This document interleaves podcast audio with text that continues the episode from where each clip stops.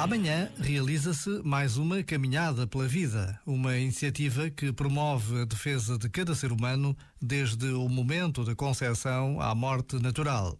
Nas palavras de Dom Manuel Clemente, Cardeal Patriarca de Lisboa, esta caminhada pela vida faz-se todos os dias. É um compromisso em que a vida seja defendida na sua integralidade, da concepção à morte natural.